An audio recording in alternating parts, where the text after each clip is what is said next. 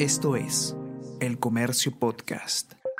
Hola a todos, ¿qué tal? ¿Cómo están? Espero que estén comenzando su día de manera excelente. Yo soy Ariana Lira y hoy tenemos que hablar sobre la viruela del mono, una infección que eh, está apareciendo en eh, muchos medios de comunicación estos días y que ha generado eh, alerta pero lo cierto es que hay mucho que conocer sobre esta enfermedad que no es nueva. ¿Qué está pasando? ¿En qué países se está registrando esta enfermedad? ¿Cuáles son los síntomas? ¿Y cuál es el tratamiento? Si es que hay alguno, vamos a enterarnos de todo esto y más a continuación.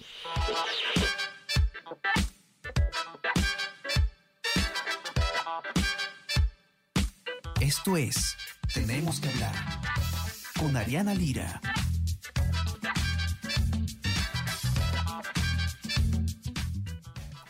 Como ustedes habrán podido apreciar en estos días, eh, se han reportado casos ya sea sospechosos o confirmados en distintos países de Europa y también en los Estados Unidos, de esta enfermedad llamada la viruela del mono. Evidentemente estamos en medio de, eh, o ya esperemos que a la salida de la pandemia del coronavirus y cuando escuchamos este tipo de noticias es natural que nos pongamos un poco nerviosos.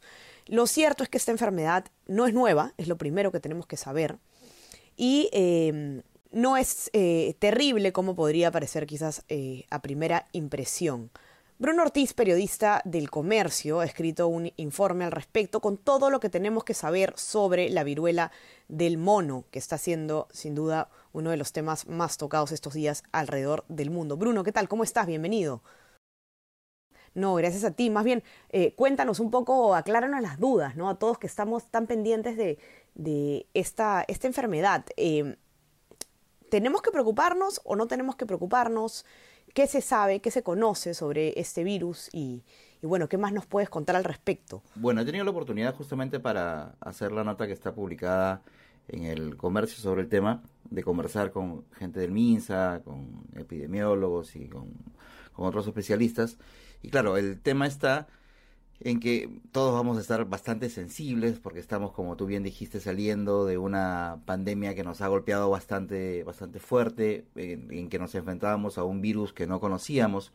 Sin embargo, esta, esta vez estos brotes que se están registrando, eh, con un nombre medio, medio de película como la viruela de los monos, ¿no? o viruela símica, como también se le dice, este, puede hacer que nos, que nos preocupemos un poco, pero en realidad eh, se trata de una, de una zoonosis, nuevamente es una enfermedad que, que, salta de animales a humanos y que después en una segunda etapa se puede contagiar de humanos a humanos, que la primera vez que fue detectada justamente en un humano fue en el año 1970, entonces estamos hablando que es una, es una enfermedad que, de la que se tiene registro en humanos desde hace 50 años, o sea, de ahí tenemos una primera diferencia con respecto, por, por hacer el símil, con el, con el COVID-19, con el coronavirus, en que no sabíamos nada, en este caso es una enfermedad antigua.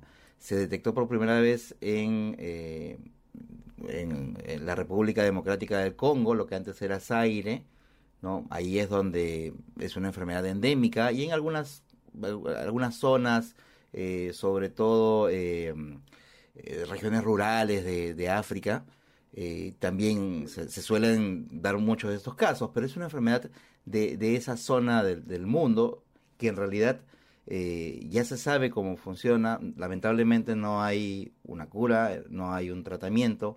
Es como, eh, digamos, se, se, te va sola.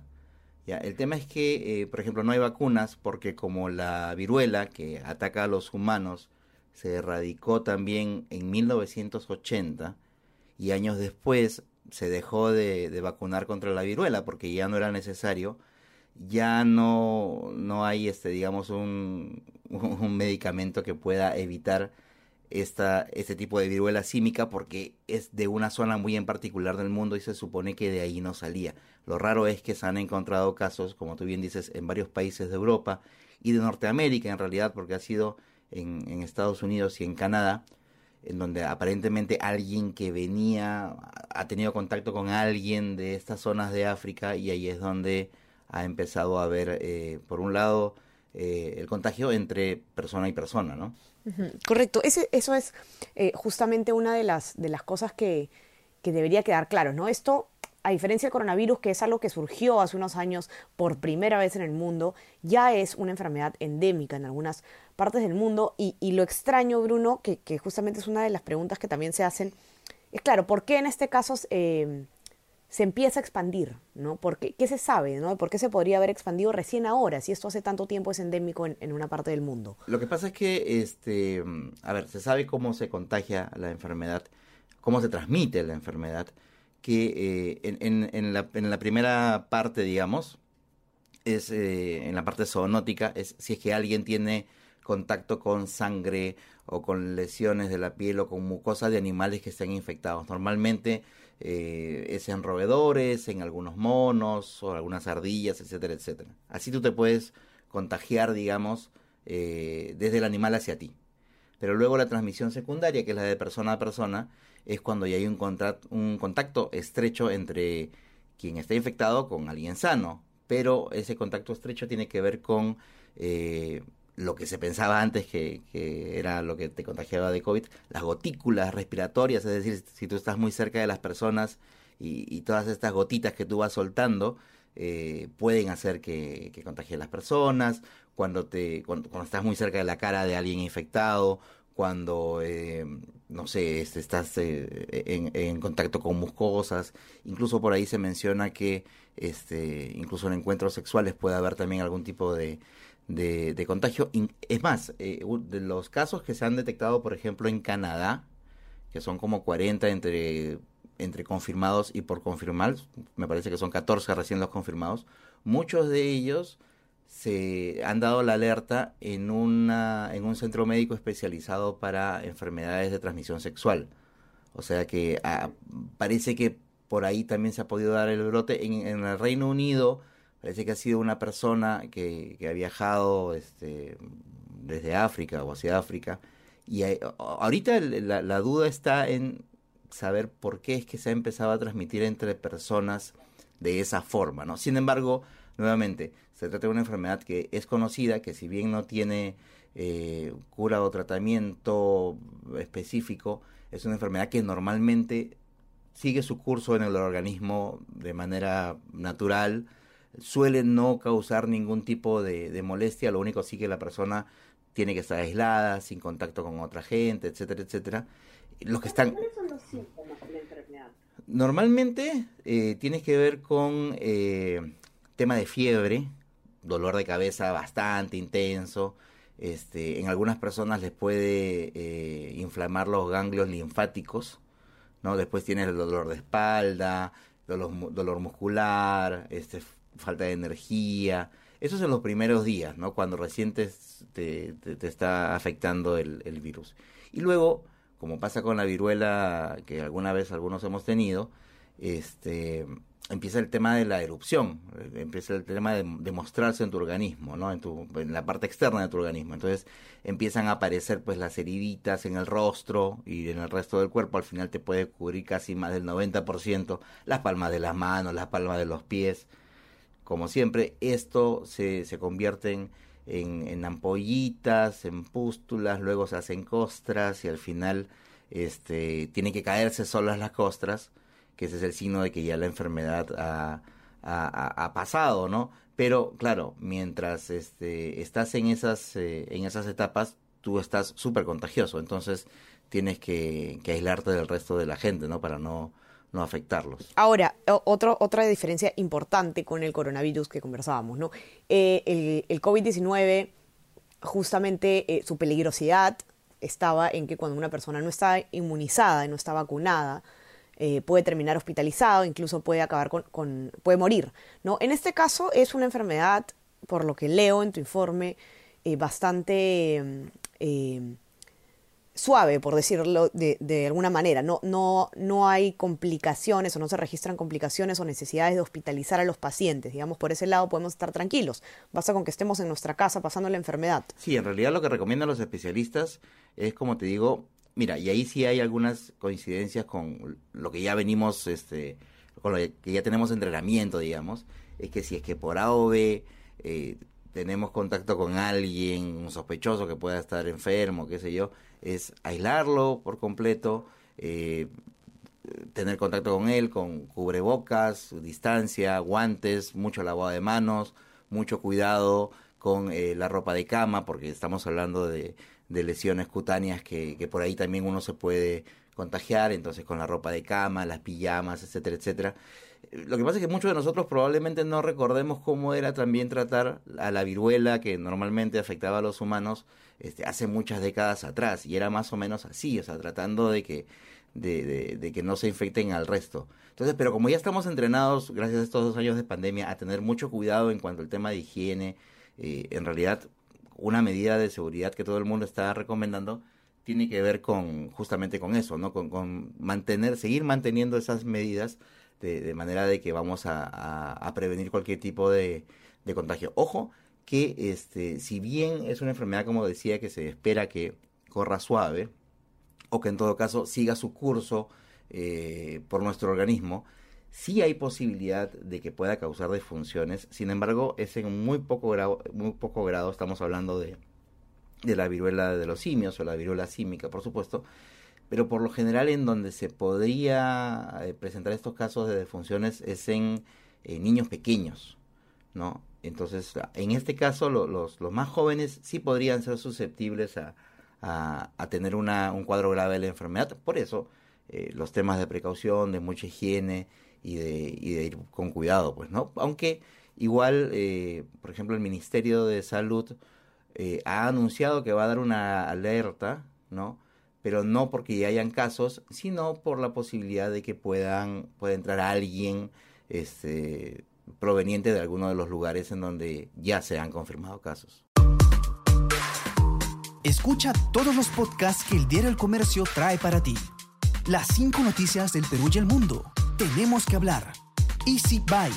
Primera llamada y jugamos como nunca. Escúchalos en la sección podcast del comercio.pe o a través de Spotify, Apple Podcast y Google Podcast.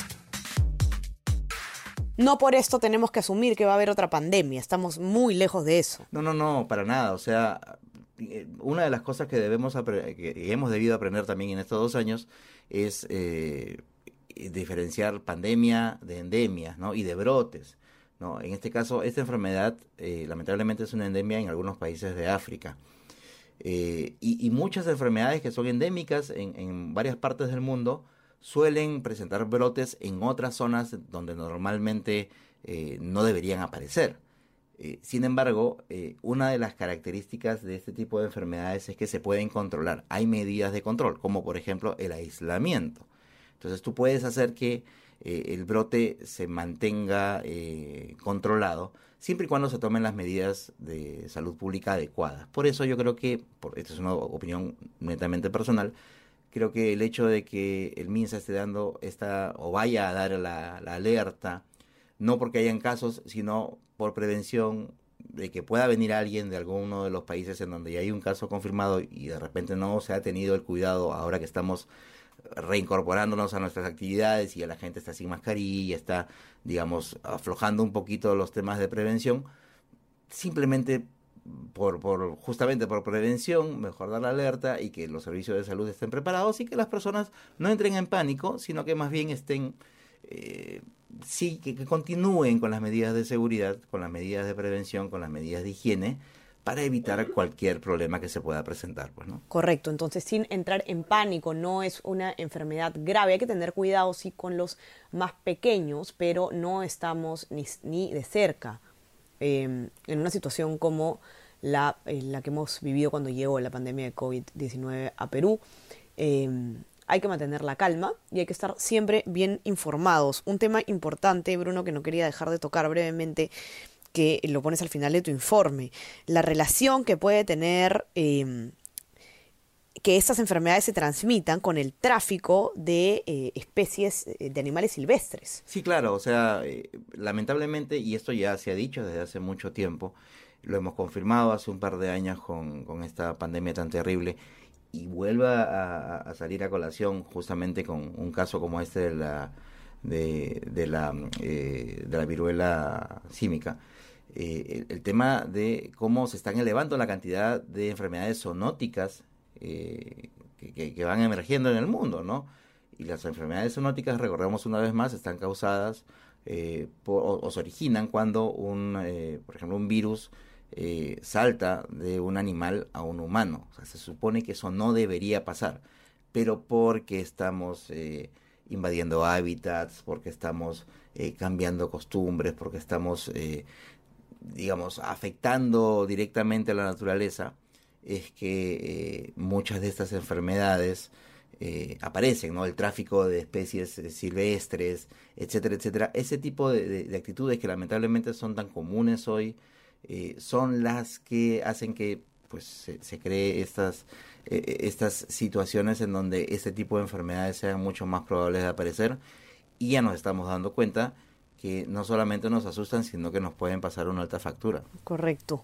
Todos eh, los invito a leer el informe que está bastante detallado. Pueden encontrar ahí todo lo que necesitan saber hasta el momento sobre la viruela del mono en el informe de Bruno Ortiz. Él es periodista del comercio, especializado en ciencia y tecnología.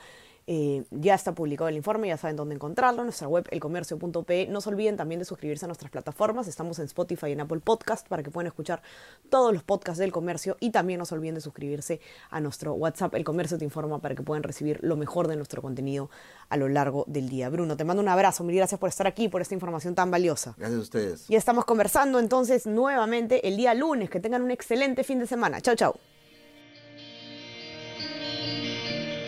Esto fue Tenemos que hablar.